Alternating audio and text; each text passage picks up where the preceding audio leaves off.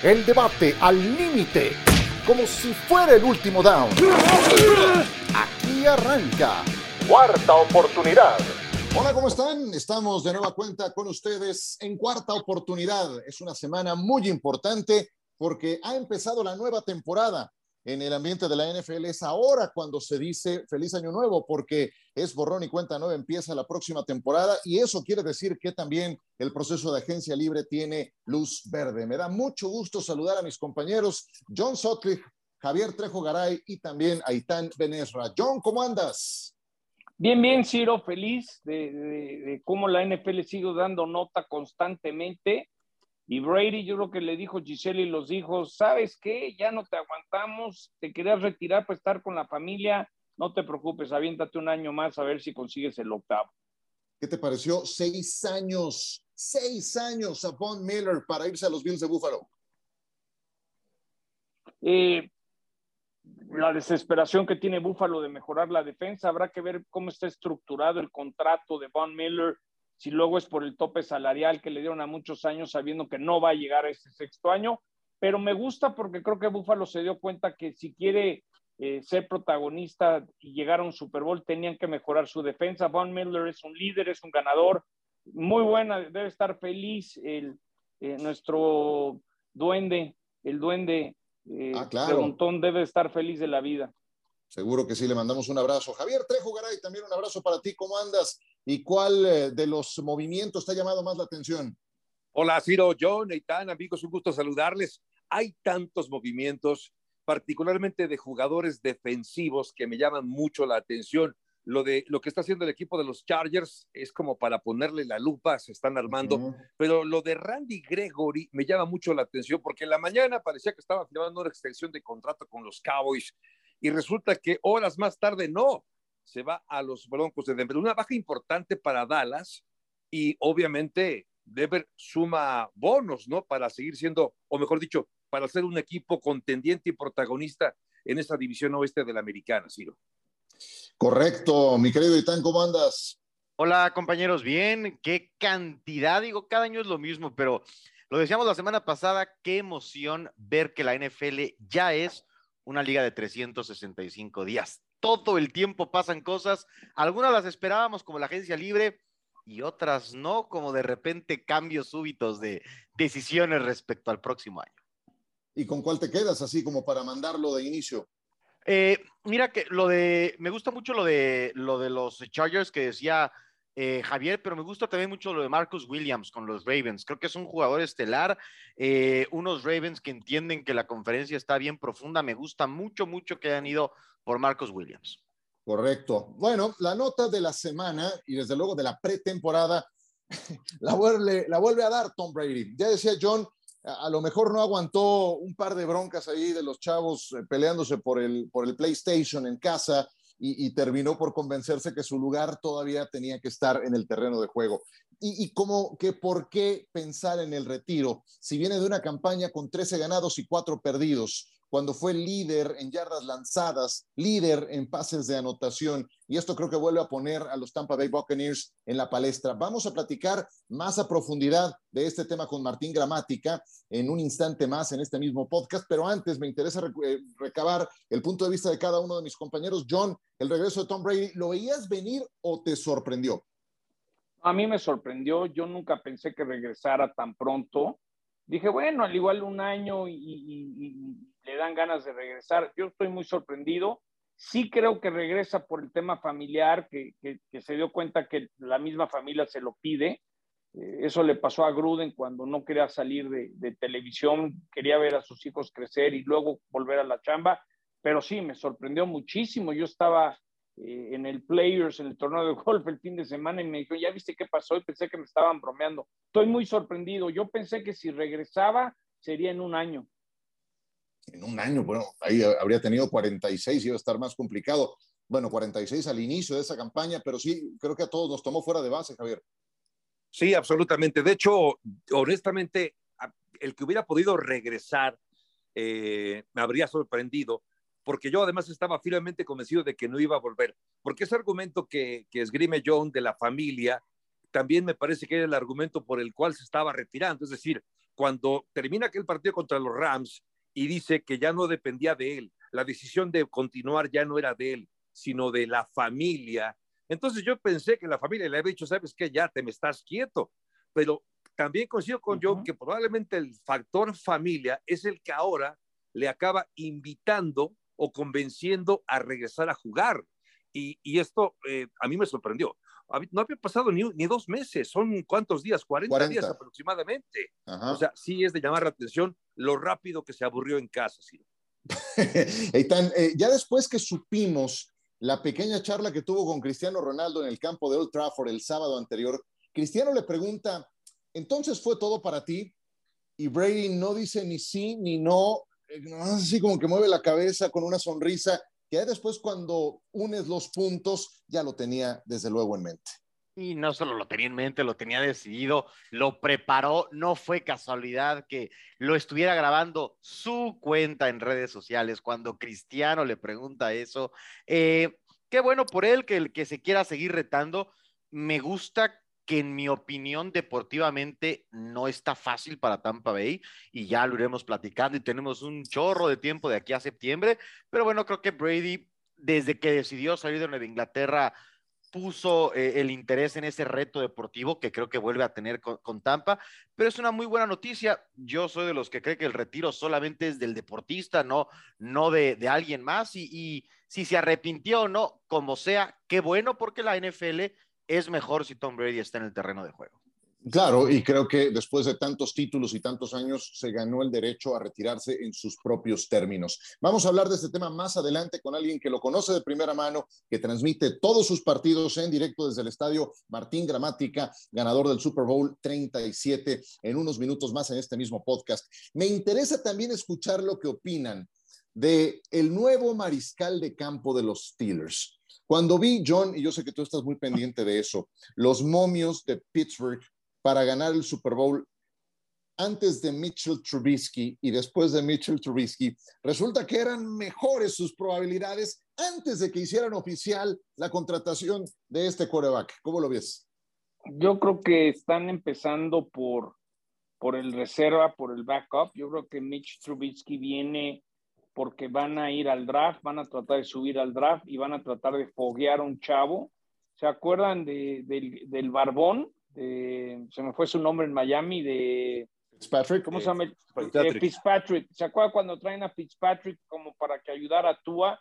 Yo creo que lo de Mitch Trubisky es más eh, el rol de coreback suplente, que, que, vieron la oportunidad y lo trajeron, pero sí creo que Pittsburgh va a buscar foguear a alguien, buscar subir en el draft, no, no veo a Trubisky como la solución, pero sí puede ser alguien que empiece para ir fogueando un chavito. Así lo interpreto yo. Javier. Yo estoy de acuerdo con John. A mí Mitch Trubisky me parece que no es, no tiene los tamaños, no tiene el calibre, el talento para ocupar la posición de coreback en un equipo de la prosapia, de la bolengo, de la importancia mediática y comercial y, y de marketing que tiene Pittsburgh. Pero también creo que cuando jugaba con el equipo de Chicago y que tenía que resolver las jugadas con las piernas, producto quizá del apresuramiento que sufría de parte de los eh, defensivos rivales, a mí eh, esto siempre me dejó dudas si eh, no hacía buenas lecturas o, lecturas definitivas y por eso acababa resolviendo esas jugadas así, corriendo. Sí creo, con todo y todo, que veremos una mejor versión de Mitch Trubinsky con Pittsburgh. ¿Por qué? Eh, porque llega un equipo diferente, con un coach diferente. Ya no será aquel Matt Nagy que me parece no pudo aprovechar lo poco que pudiera haber aprovechado de él.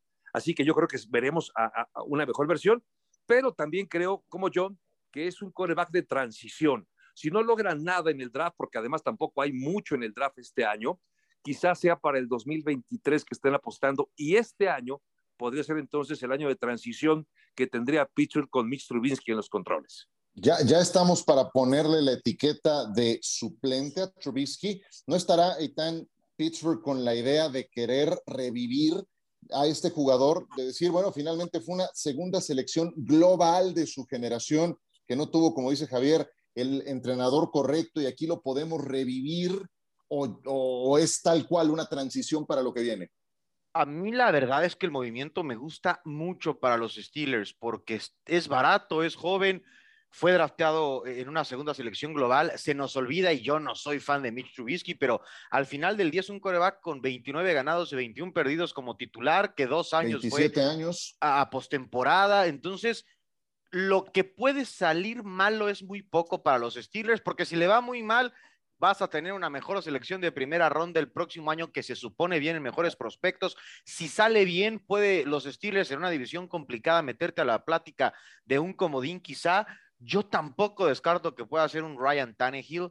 Eh, no estoy diciendo que sea una superestrella ni nada, pero sí me parece la verdad una buena decisión, a diferencia de tratar de quizá pagar por un Garópolo. La verdad que me gusta mucho lo de los Steelers por el equipo que son, porque sí puedo ver a Pittsburgh ganando algunos partidos 17-14, 20-17 en una división norte y con un coach o con coaches en los Steelers que traten de aprovechar esas condiciones de coreback móvil de Trubisky. Yo, para mí los Steelers tienen hoy un mejor coreback en Trubisky que hace dos meses con Ben Roethlisberger. Sí, porque con No, Big Ben, Hijo. ¿no, No, crees? ¿Quién sabe? Yo, yo también.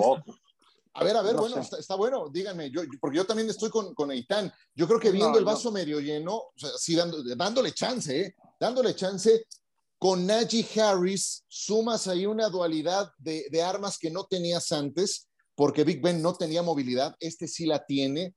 Eh, te enfocas en mejorar la línea ofensiva y traerle algún complemento en la posición de receptor abierto. Yo, yo, no, yo no estoy seguro que sea eh, de- de la No. transición. Yo sí creo que lo van a tratar de revivir. A ver, John, dale y luego tú, Javier. No, yo, yo siento que es el reflejo de que Pittsburgh nunca encontró quién venía por Big Ben. Y yo siento que van a ir por un chavito. Yo creo que van a foguear. Eso no quiere decir que Trubisky no inicie de titular y lo vayan llevando, pero para mí, para mí no es la solución. Como dijo Itán, salió barato y dar. Y Pittsburgh es de los pocos equipos que tiene tanta historia que no se puede dar el lujo de decir que están en reconstrucción. Eh, es el mal planeo de no tener quien tomaba el lugar de Big Ben. El pato este que fue un desastre, han tenido muchos corebacks que ni uno, Hodges. ni- sí, No, no- bueno. ni uno ha funcionado. Lo que pasa es que Pittsburgh, si el aficionado de Pittsburgh nunca puede salir a decirle que vas a reconstruir, que te tengan paciencia. No le van a tener paciencia. Yo creo que Trubisky va a ser de transición, no es la solución. Es alguien que salió barato pensando que vas a ir por alguien joven.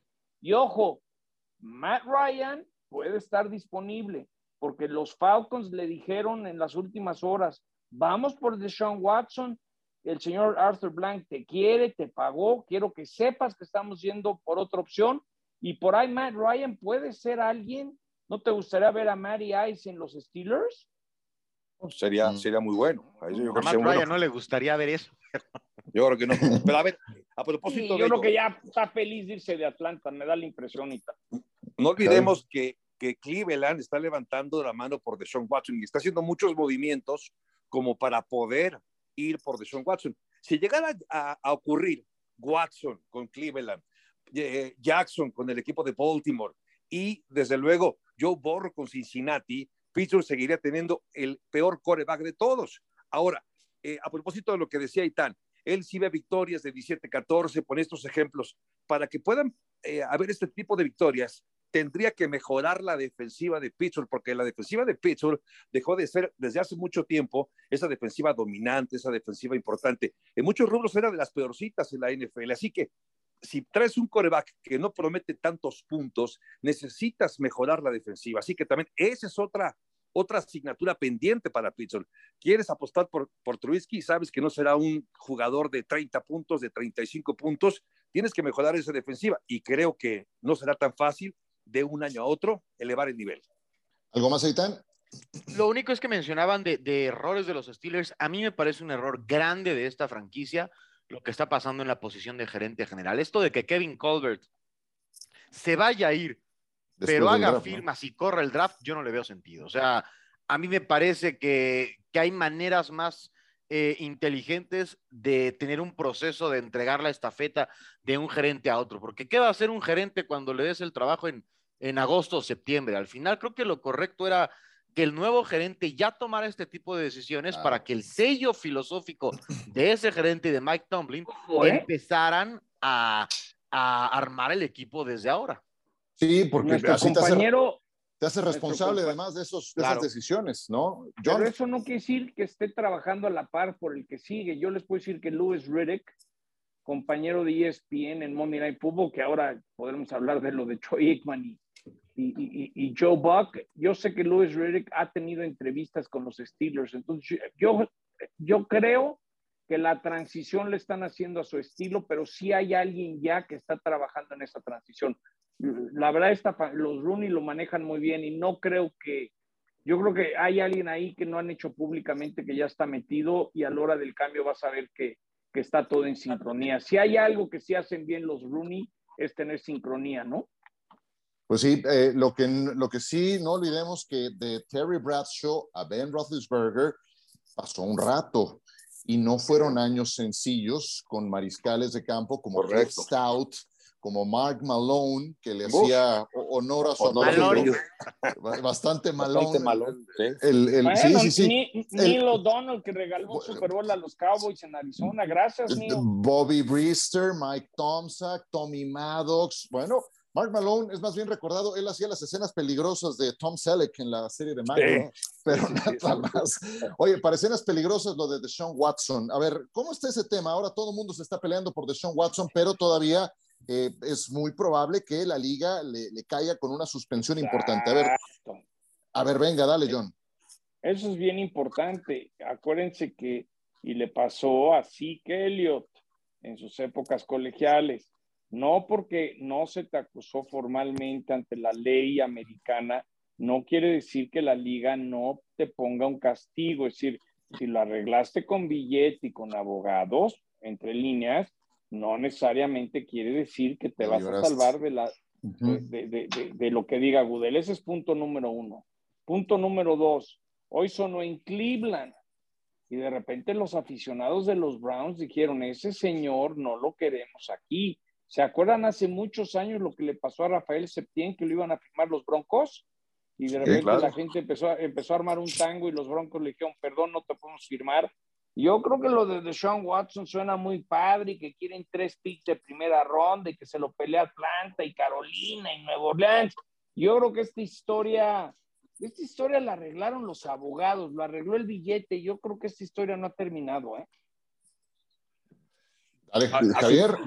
Dale. De lo que decía John, sí, entendiendo que, que con la sombra con la que viene precedido con esta mala fama y que se salvó de, de la cárcel el pasado viernes con la decisión que tomó el gran jurado, digamos que ahí fue cuando se reavivó el interés por Deshaun Watson porque no sabíamos si iba a acabar eh, enfrentando un proceso penal, algo que, que finalmente ha librado. Pero eh, si eh, diciendo lo que dice, lo que decía John, escuchando, quiero decir lo que decía John y entendiendo que puede caer muy mal la figura, la, la imagen de un jugador para un equipo. Hombre, tú mismo lo has dicho, John, cuando un jugador de un calibre similar al de Deshaun Watson empieza a jugar y empieza a ganarte partidos y empiezas a ver en el campo, se les va a olvidar a todo mundo lo que Pero lo que hizo. siempre y cuando la liga no lo castigue, Javier. Pero, pero aunque lo castiguen, John, ¿cuánto lo van Pues sí lo van a ¿Siete castigar. partidos? ¿Ocho partidos lo van a castigar? Pues sigue valiendo la pena. Sí, para tener un coreback a un, a un eh, medio un año en término. Se aventó un año cobrando sin, sin hacer nada. Es Sí, increíble sí, que lo hayan dejado, ¿eh? Eso estoy de acuerdo, estoy de acuerdo, pero yo creo que aún con una suspensión de siete, ocho partidos que pudiera enfrentar, que se pierda la mitad de la temporada, hombre, cuando regrese y pensando en la temporada 2023, me parece que seguirá siendo garantía.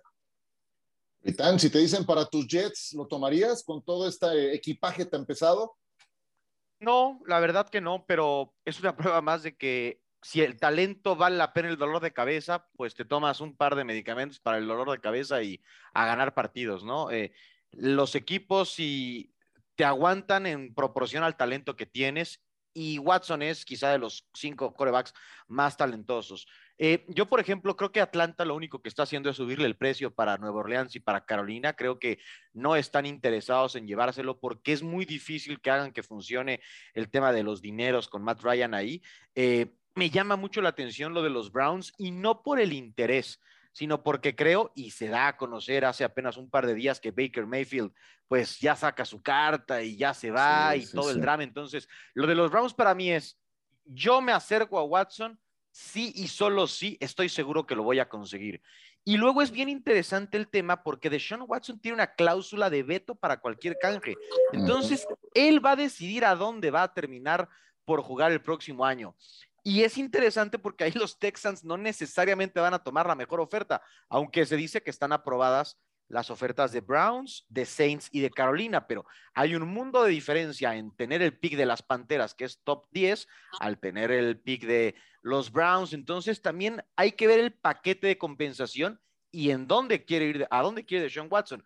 Yo creo que hoy se ve menos complicada la nacional que la americana para, para Deshaun Watson en un nuevo equipo. Watson en su última campaña, no lo olvidemos, lanzó casi para 5 mil yardas, 4 mil ah, es bueno, es bueno. 33 pases de anotación, 7 intercepciones. Muy bueno, Ciro. En un equipo que apenas ganó 4 y perdió 12. Eso, y nos toca analizar la parte estrictamente deportiva. De lo otro, pues tendrán que ocupar los abogados, que son demasiadas las eh, denuncias que tiene. Estamos hablando de más de 20. Pero bueno, en la cancha es un talento que vale la pena y seguramente lo están corriendo algunos equipos, por eso se está, se está eh, registrando semejante interés por este jugador. Con lo que decía John al principio, le vendrá una sanción de parte del comisionado y no menos, yo digo, de media temporada tendrá que estar fuera todavía más. Bueno, una última rápida. Díganme su punto de vista de los eh, de los eh, caminos que se están analizando, que se están proponiendo para el tiempo extra. Antes de irnos con Martín Gramática, que ya está listo para atendernos. A ver, Eitan, ¿qué te parecen las propuestas de tiempo extra? Eh, no me parecen malas, pero tampoco me parece que pase mucho si no se aprueban. La verdad es que ambas están interesantes, pero no creo que sea una necesidad cambiar la regla para la NFL. A mí me gusta como está, honestamente. Se quejan de que por qué el otro equipo no tiene la pelota, que el coreback, la, la ofensiva. Bueno, juega mejor defensa entonces, que fue lo que le faltó a Buffalo en ese partido contra Kansas City, John. A mí me gusta esto de que por lo menos cada quien, si te anotan un touchdown, le des la oportunidad del otro, para que el volado no determine tanto el factor. Y si lo llevas a lo que dicen los titanes, que si buscas la conversión de dos puntos para ganarte el partido, le pone más emoción. Sí creo que las estadísticas dicen que el que gana el, volado está propenso a tener más porcentaje de ganar. Entonces, a, mí me gusta, me gustaría esta de los Titanes. La verdad, eh, por ejemplo, me tocó estar en cancha del Kansas City Cincinnati, todo ese dramatismo, que anotaras touchdown en vez del gol de campo y luego te la juegues para, para algo así. obviamente aquí hubo una intercepción y, no fue necesariamente ese formato. Me gusta la de los Titanes porque todo lo que le dé espectáculo a los playoffs me llama la atención. sí, yo estoy de acuerdo, eh, estoy de acuerdo con los dos y es que permítame explicarme. Al final de aquel partido entre Buffalo y Kansas City tenía 13 segundos en el reloj de juego. Me parece que hay una serie de decisiones equivocadas de parte del staff de cocheo, de parte de los Bills de Buffalo, y, es también ahí donde se acaba eh, gestando un poco la, la derrota, no, tomar las decisiones adecuadas. Pero eh, también, eh, como decías tú, Ciro, y tienes toda la razón, a ver, juega mejor defensa para que no tengas que depender de un volado. Estoy de acuerdo contigo. Pero al final no, no pasó, no ocurrió, la defensiva no hizo su trabajo. Y el factor suerte del que a veces decimos que en el deporte no existe, aquí sí tuvo un valor. Es decir, el volado, quien ganó el volado, acabó ganando. Claro, no significa que si hubiera eh, Búfalo ganado el volado, necesariamente habría ganado el partido. Me queda claro que no, y nunca lo vamos a saber. Pero sí, me resulta interesante. Creo que sí, por lo menos una oportunidad más en overtime sería justa, sobre todo con un partido como el que vimos entre Kansas City y Buffalo. Sí, a, mí me gusta cómo está, soy honesto y, bueno, vamos a ver en qué termina, pero siempre son esas continuas mejoras que tratan de hacerle al reglamento de competencia y tienen que estar todos en sintonía para que esto se, se dé marcha adelante. Bueno, vámonos a una pequeña pausa y está listo para atendernos Martín Gramática, ganador del Super Bowl 37, voz en español de los Tampa Bay Buccaneers para ampliar el comentario del regreso de Tom Brady a la NFL. Seguimos en cuarta oportunidad y nos da mucho gusto recibir en este podcast a Martín Gramática, ganador del Super Bowl 37 con los Tampa Bay Buccaneers y que además es analista, la voz en español de los Tampa Bay Buccaneers. ¿Cómo estás, Martín? Bienvenido. Muy bien, muchas gracias por, por invitarme y bueno, ahora no sabía que John era hincha de los Raiders, si no, no, no le daba la entrevista. Más falso que el dólar ruso. no, no, ellos sí me regalaron un, ellos, sí, ellos, sí me regalaron una sudadera. Ah, bueno, listo, la próxima que te veo, una de los box, listo. Ahí quedamos. Claro, claro. Oye, Martín, ¿alguna novedad reciente allá en Tampa? ¿Algo relevante que hayas escuchado o todo tranquilo por, por la ciudad de Tampa últimamente esta semana? No, todo bastante bien, calor como siempre, la playa está linda, pero no, no ha pasado nada. Hemos firmado, creo, o viene de vuelta un jugador que más o menos juega un poco. Juega un poco. Juega un poco. Algo ha ganado, ¿no? Algo ha ganado. un poquito ganador. ¿Qué tanta sorpresa causó en Tampa Bay el regreso de Tom Brady? Bueno, yo creo que eh, la sorpresa fue cuando se retiró, porque todo el mundo estaba, hasta vi, gente que decía, uh, ahora lo voy a odiar de nuevo, porque lo, odiaba antes, lo, lo, quise cuando vino, y nos, nos, sorprendió a todos porque nos agarró de sorpresa porque fue tan temprano, ¿no? Terminó la temporada y no lo pensó tanto. Y después, bueno, cuando yo vi, estaba justo mirando televisión y, y, pongo pausa para ver y leer bien el tweet que había puesto y no lo podía creer. Le dije a mi señora, léelo vos también para estar seguro que estamos leyendo bien y bueno, una alegría porque cuando tenés a, Brady al, al 12, eh, tenés posibilidad de ganar todo. Eh, entonces, eh, sí, acá en Tampa una alegría, la gente está de vuelta enchufada con el equipo, con, con susto porque no sabíamos quién iba a ser el quarterback y ahora todo el mundo feliz de que, de que vuelve Tom Brady. ¿Qué, ¿Qué, sientes que lo llevó a anunciar su despedida 40 días antes? Tenía demasiado reciente la derrota contra los Rams. Me interesa mucho escuchar tu teoría como jugador que fuiste y el proceso que sigues para tomar esa decisión. ¿Qué sientes que lo llevó originalmente a tomar la decisión anterior? Sí, obvio que es difícil eh, no, no, estar con él, no, no, no conocerlo, eh, no sé sea exacto, pero se habla mucho de que cuando Adam Schefter saca la noticia, que fue falsa en ese momento, porque todavía no había, no había dicho nada, es como que eh, ahí el padre creo hasta lo dijo, ¿viste? Como los medios hablaron tanto de eso, él dice, bueno, para que, para que no hablen más, me retiro y chao, y empiezo mi vida. Y bueno, después yo creo que de a poquito se fue dando cuenta que todavía quiere jugar. Yo creo que ha tenido su conversación con su señora, con sus hijos, y, y, hay, y hay dos cosas, ¿no? Porque uno dice, tiene su familia, capaz que quiere estar con sus hijos, con su señora, que igual en la temporada lo está con su familia, no es que empieza la temporada y no existen. Entonces yo creo que los chicos mismos capaz que dicen, jugá, aprovechá, porque yo veo que mis hijos no me vieron jugar porque eran chiquitos. Eh, Nico tenía un año. Eh, si ahora me dicen a los 15, 16 años, me dicen, seguir jugando, si pudiera lo haría por ellos. Entonces yo creo que capaz que los, mismos chicos lo incentivaron a seguir jugando. Hay un atleta que vive ahí cerca en Islesworth que se llama Tiger Woods, que también lo hizo por los hijos. O todo lo que está haciendo es por Sam y Charlie, sus hijos. Martín, me da un gusto saludarte. Eh, a ver si estás de acuerdo conmigo. Y hasta lo viví un poco con Gruden. John Gruden aguantó más tiempo en la televisión para ver crecer a sus hijos. Una vez que ya fueron a la universidad, sintió que ya podía volver a la vida loca. A mí me da la impresión que, que Brady en un mes se estaba picando los ojos, su esposa y los hijos le dijeron, ¿sabes qué? Lo tuyo es seguir jugando, vete un año más, no te preocupes, vamos a encontrar, ya habrá tiempo para convivir. Yo creo que lo hizo por la familia y la misma familia lo regresó al emparrillado. Me gustaría tu opinión si estás de acuerdo. Sí, mira, John, la verdad que sí, porque eh, cuando tenés la edad que tiene Tom Brady, cuando te retiras, no podés arrepentirte en un año, dos años y volver y decir, bueno, vuelvo a jugar.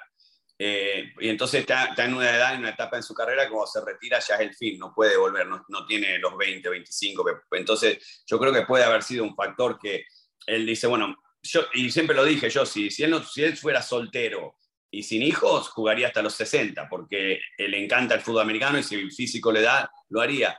Él quiso, intentó capaz que eh, pasar más tiempo con la familia y dice, no, no el, fútbol americano no puedes dar vuelta atrás y volver a jugarlo. La vida la tenemos por adelante. Aprovechar, jugar un año más y después vemos qué pasa. Yo creo que, yo creo que sí, tenés razón, John, que, que puede ser que la familia le dijo, bueno, dale, vamos un año más, te bancamos, te seguimos a muerte como, una familia y, y hacer lo que a vos te gusta, ¿no? Lo que vos amás, porque después tenemos tiempo para ser familia. Claro. Martín, una pregunta. Eh, me da mucho gusto saludarte. Eh, a propósito, una más del efecto Brady, ¿no? De lo que ha generado la llegada, la confirmación. De hecho, en Las Vegas, por ejemplo, otra vez el equipo de, de los eh, Tampa Bay Buccaneers aparece como un equipo contendiente a ganar el Super Bowl. Pero particularmente, yo también pensé, por ejemplo, en la división sur, sin Tom Brady, era una división en la que cualquiera podría ganar, porque incluso no sabíamos quién iba a ser el quarterback de Tampa. Ahora, con la llegada de, de, de Tom Brady, ¿cuánto entusiasmo, cuánta confianza genera el equipo ¿Cuál es el, el, el mood? ¿Cuál es el, el, sentimiento que tiene la ciudad con el regreso de, de Tom Brady, Martín? Sí, no, eh, eh, felices porque saben, la, la, la, gente acá en Tampa sabe y ya, ya se habla, no, la división la ganamos fácil ahora con Brady, porque eh, sin Brady eh, iba a ser competitiva con, con equipos claro. no buenos, no buenos, porque Tampa sin Brady podría haber sido un equipo regular nomás y, y sin saber quién iba a ser el quarterback. Entonces ahora, vol volviendo Brady, los favoritos de obvio Tampa porque tienen el mejor coreback de los cuatro ¿no? de, de, la conferencia y aparte son equipos que están, se están reconstruyendo, ¿no? como eh, Carolina, eh, los Saints, ahora sin, sin Sean Payne van a cambiar, depende, y también no saben quién va a ser quarterback, yo no creo que Taysom Hills sea el futuro, eh, hay que ver si James se recupera, si vuelve a firmar con ellos, y después Atlanta con, con un Matt Ryan que yo creo que es un tremendo jugador, pero yo creo que necesita un aire nuevo, necesita una, un equipo nuevo y, y, empezar de cero, como los mismos Atlanta Falcons tendrían que empezar de cero con otro quarterback. Entonces yo creo que cuando firmó Brady, ahí nos garantizó la conferencia. Lo que puede llegar a cambiar las cosas es de Sean Watson, ¿no? Está hablando con los tres equipos de nuestra conferencia, y se, se habló que, que, está hablando con él y, y los Cleveland Browns, así que si, si termina nuestra conferencia, ahí va a nivelar un poco las cosas porque es un muy buen jugador. No, nos acompaña Martín Gramática, ganador del Super Bowl 37 y la voz en español de los Tampa Bay Buccaneers en cuarta oportunidad. Ya analizamos, Martín, eh, cómo habrá sido el proceso de su regreso desde el punto de vista familiar.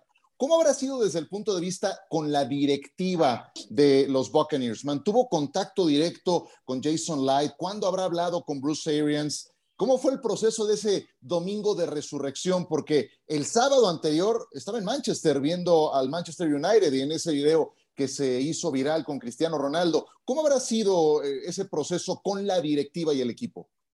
Yo creo que Tom Brady es un caballero, eso lo sabemos todo y yo no creo que si él pensaba que iba a volver, por eso siempre Jason Light y Bruce Arians dejemos, le vamos a dejar la puerta abierta o la luz prendida por las dudas que quiera volver, porque sabían y tenían la esperanza de que iba a volver.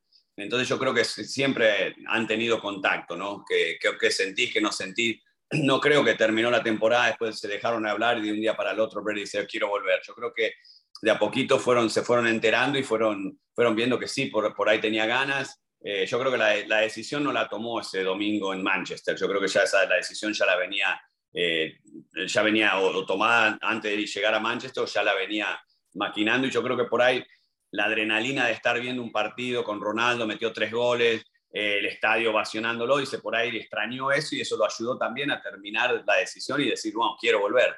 Eh, porque fue prácticamente después de ese partido que lo anunció, así que eh, eso puede ser el último empujoncito que le dio, porque un deportista cuando, eso es lo que yo más extrañé, cuando me retiré extrañaba estar en el estadio, la adrenalina, mis compañeros, y él no lo había vivido, porque se, se terminó la temporada, se retiró y no había vivido algo igual, y yo creo que capaz que ese partido de fútbol le lo hizo sentirse, uh, quiero más de esto, quiero volver y, y lo ayudó a, a, tomar esa decisión, aunque yo creo que la tomó o ya la tenía pensada de antes, pero eso capaz que puede, puede haber sido un empujoncito. Y Martín, yo creo que Bruce Arians también fue muy listo, ¿no? Cuando le preguntaron si lo dejaran ir a San Francisco, ese rumor, y cuando dijo, no, pues para nada, esto es un negocio. Entonces yo creo que Tampa al mismo tiempo le mandó el mensaje, Tom, si vas a regresar, tienes que regresar a Tampa, aquí no es tan fácil, me voy a San Francisco y perdón, los quiero mucho. Entonces creo que también, yo creo que la directiva lo manejó muy bien en ese sentido de, ay, entre broma y broma también decirle, si vas a regresar, tienes que regresar aquí, no a otro equipo, ¿no? Sí, sí, bueno, Bruce Arians eh, no tiene término medio, él te la dice como viene, entonces no, yo creo que es lo que sintió, él dice, bueno, no me importa si vos sos Tom Brady, si me ganaste un Super Bowl, me ayudaste a ganar un Super Bowl, eh, si vas a jugar, vas a jugar acá. Y, y, yo creo que lo hizo bien Bruce Arians para decirle, si vas a jugar, vas a jugar acá. Pero yo creo que si se hubiese ido a San Francisco, a otro equipo, lo hubiese, hubiese perjudicado su, su, legado porque iban a decir, está, está persiguiendo otro anillo, no está queriendo ganar un par, ganarlo bien. cuando lo ganó en Tampa, lo ganó bien porque vino a un equipo que no había ganado en los últimos 19 años eh, un partido de... Y había entrado en los playoffs una sola vez, había perdido, entonces eh, se hizo grande, más grande todavía de lo que es por haber ganado sin Belichick. Pero si salía a perseguir otro anillo en otro equipo, yo creo que eso le hubiese, le hubiese dolido a la gente de Tampa y le hubiese perjudicado a él. Así que yo creo que lo hizo bien en volver acá, pero también Bruce Arians diciéndole que no, no vas a ningún lado. Si volvés a jugar, jugás acá. Oye, Martín, y pensando en, tu labor con el equipo de los Bucks, conociendo la organización como la conoces tú, como pocos la conocemos, eh, y entendiendo que la asignatura pendiente o la más importante ya está resuelta, que era la posición de mariscal de campo, al menos está resuelta por el próximo año, la próxima temporada. Pero aparte de esto, Martín, tú que has estado muy cerca, que, na, que estás analizando los juegos constantemente de los Bucks, ¿cuál ¿qué es lo que sigue? Es decir, no hay la posición de mariscal de campo, ¿a dónde tiene ahora que enfocarse Tampa? Porque también sabemos que tienen problemas con el, el tope salarial. ¿Cuáles son los agentes libres?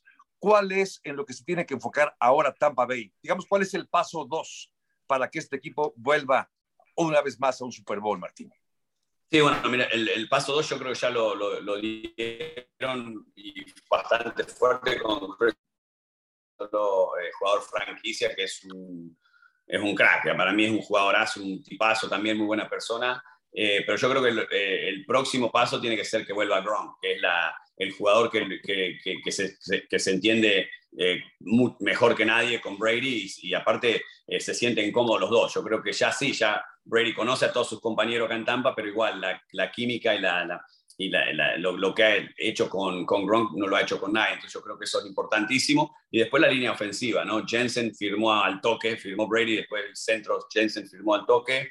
Eh, y creo que en el draft van a sacar un, un, liniero ofensivo para, para, protegerlos. Brady, por más genio que es y un monstruo como jugador, si no lo protegen, eh, no, no, puede ganar partidos solo. Lo vimos contra los Rams. ¿no? Los Rams que sufrimos bastante, eh, primer, la primera mitad eh, eh, fue dificilísima, después, bueno, empezó a agarrar ritmo, pero, pero Brady, con la edad que tiene, no lo pueden golpear tanto como lo golpearon contra los, contra los Rams, así que hay que protegerlo. Para mí la línea ofensiva va a ser clave. Por supuesto. Le, hacemos una pregunta más a Martín cada quien antes de, despedirlo este día en cuarta oportunidad. Martín, yo te pregunto los alcances de Tampa Bay, porque evidentemente para Tom Brady son Super Bowls, pero realistamente cuando uno ve la conferencia nacional, se encuentra con que Russell Wilson se fue a los Broncos, con que Green Bay le acaba de dar una extensión de contrato a Aaron Rodgers y eso les va a castigar en el tope salarial. Dallas siempre se queda corto, San Francisco está en proceso de transición de mariscales de campo, Arizona tiene talento, pero su coreback ahora resultó que ya quiere que le paguen y ya lo puso claro de inmediato, eh, poniendo condiciones como si ya lo hubiera ganado todo. No lo quiere eh, nadie en el vestidor de Arizona, hombre. Bueno, imagínate. Pero todo eso como parte de una conferencia nacional donde también están los campeones, que son los Rams, pero y después de los Rams, ¿dónde juega el equipo de Tampa con una conferencia nacional que, que, nos entregue este panorama, al menos al día de hoy? Sí, mira, yo creo que, que tenemos muchísimas chances, y más cuando regresó Tom Brady, eh, porque, eh, como decía, hay equipos que tienen problemas, eh, pero los Rams yo creo que van a ser, porque a mí me encanta Matthew Stafford, me encanta. Yo dije, antes que venga Brady acá, si no venía Brady, me hubiese gustado Matthew Stafford, porque la verdad me, me, me parece que es un, un, jugadorazo que tuvo la mala suerte de jugar en Detroit tantos años, pero entonces, el, al equipo que más temo es a, los, Rams. Ya sé que John se me va a enojar porque es muy amigo de, de Aaron Rodgers, pero Aaron Rodgers es un fenómeno en la temporada regular y después en los playoffs. Eh, Tampa ha tenido suerte. Entonces, yo no, sé, y han ganado home field y no, han podido eh, pasar ese, partido. Así que yo creo que los, Rams van a ser los favoritos en la conferencia NFC, pero, pero también obvio que los Green Bay con Aaron Rodgers aparte un Aaron Rodgers contento, ¿no? Porque no, no tuvo el drama que tuvo el año pasado en el off-season, así que ya no tiene excusa, ¿no? Le pagaron lo que quiso, le van a traer jugadores, así que yo creo que van a, ser, va estar entre esos tres equipos. Martín, yo lo que te quiero preguntar, imagínate cómo está la NFL reorganizando lo que será el calendario que dan a conocer el mes que entra en abril con regreso de Tom. Pero Alemania tiene a los Bucaneros. Los Bucaneros jugarán un partido en casa en Múnich, que es uno de los equipos que quiere el mercado alemán. Yo había escuchado que era Mahomes y Kansas City el rival, pero también he escuchado que puede ser Carolina, porque Carolina también está buscando el mercado en Alemania. ¿Tienes idea de contra quién jugaría Tampa el partido en Múnich. Tengo entendido que sería en el mes de octubre. Bueno, acá se habló mucho de, Tampa contra los Chiefs porque parece que cuando la NFL preguntó a, los equipos quién estaría dispuesto a ir a, jugar en Alemania, había cuatro equipos y dos de esos equipos, bueno, era, uno era Tampa y uno era, eran los Chiefs. Entonces, al tener esos dos equipos y, se, y, se, agregó ese equipo, a la, eh, fue, porque ese es un partido agregado cuando fueron a 17 partidos, eh, dijeron, bueno, eh, puede ser ese. Así que de acá se ha hablado muchísimo que va a ser Tampa con los Chiefs. Después no, no había escuchado de Carolina, John, así que no, no sé, puede ser, pero eh, bueno. No, yo, Carolina... yo, supongo Carolina, si no es Kansas City, porque Carolina está dentro de los equipos que van por el mercado alemán, ¿no? Pero ojalá, imagínate, Mahomes Brady en el estadio del Bayern sería el trancazo mediático para la National Football League en Alemania. No, seguro, sería un partidazo porque es prácticamente una, una, repetición del Super Bowl, así que yo creo que sí, los dos jugadores más populares de la liga ahora, porque Patrick Mahomes es el más popular o con el futuro de la liga. Eh, nosotros eh, a Carolina le jugamos en Londres hace dos años, así que eh, no sé si repetirán otro partido en Europa cuando Carolina no es un equipo en este momento que llame mucho la atención como llama la atención los Chiefs contra, contra Tampa. Así que si la NFL quiere sacar el nombre y, la, y, hacerse más popular todavía de lo que es, eh, creo que Kansas City Tampa sería un partidazo. Oye, Martín, yo te quiero preguntar, eh, ya, ya me quiero salir un poco de la conversación de los Bucks para preguntarte de la importancia que sabemos que tienen los pateadores en la NFL. Tanto es así que en los playoffs fueron determinantes, siempre lo son, pero en los playoffs evidentemente digamos que cobraron una, un protagonismo principal. ¿Hay algún pateador de los nuevos quizá que más te llame la atención o alguno de los pateadores que te llame más la atención, que te guste ver, que creas que, que puede aportar todavía más, pues, más allá de su técnica, su potencia, el nivel de confianza, Martín? Bueno, a mí, a mí es obvio, me encanta Tucker, que eso lo, creo que lo van a elegir todo el mundo porque es un fenómeno, la verdad. con la patada de 66 yardas fue increíble. Eh, pero, pero la consistencia de los, las patadas, creo que lleva cuarenta y pico de partidos sin, patadas sin errar en el cuarto cuarto o en, el overtime, eh, pero lo que hizo McPherson en los playoffs fue increíble, ¿no? 14 de 14 y patadas ganadoras, aparte con una confianza tremenda cuando le dijo a Joe Burrow, vamos a ir a ganar, vamos a ir a jugar el, championship, que a veces cuando la metes queda todo bien, pero eh, a veces que yo digo siempre cuando que obvio que en el, eh, es, más fácil decirlo que hacerlo, ¿no? porque en el caso mío yo festejaba tanto que todo el mundo hablaba de eso y no de las patadas. Bueno, en este caso se habló más de los comentarios, eh, de haber dicho, no, vamos a ir a ganar el partido y lo, voy a ganar ahora, que, que la patada, pero, eh, pero lo, lo, que no me gustó de, fue que se haya quedado en el medio tiempo a, ver la banda o el show, porque es como que le faltó el respeto al Super Bowl personalmente, porque si vos estás ganando un Super Bowl, yo personalmente con el susto que tenía, el caso de el partido, no me voy a ver quién me importa, quién canta, quién no canta, yo estoy ahí para ganar ¿Quién cantó en tu Super Bowl, Martín? ¿Quién cantó en Jack Murphy? ¿Te acuerdas? No, no me acuerdo, me lo han contado, me lo han dicho, era, era Shania Twain, pero yo ni sabía, yo ni enterado. Porque... Ah, bueno, no te perdiste mucho. No, bueno, me, enteré después, ¿no? Por eso digo, porque en el momento vos estás para ganar un Super Bowl, no estás para ver quién canta en el halftime.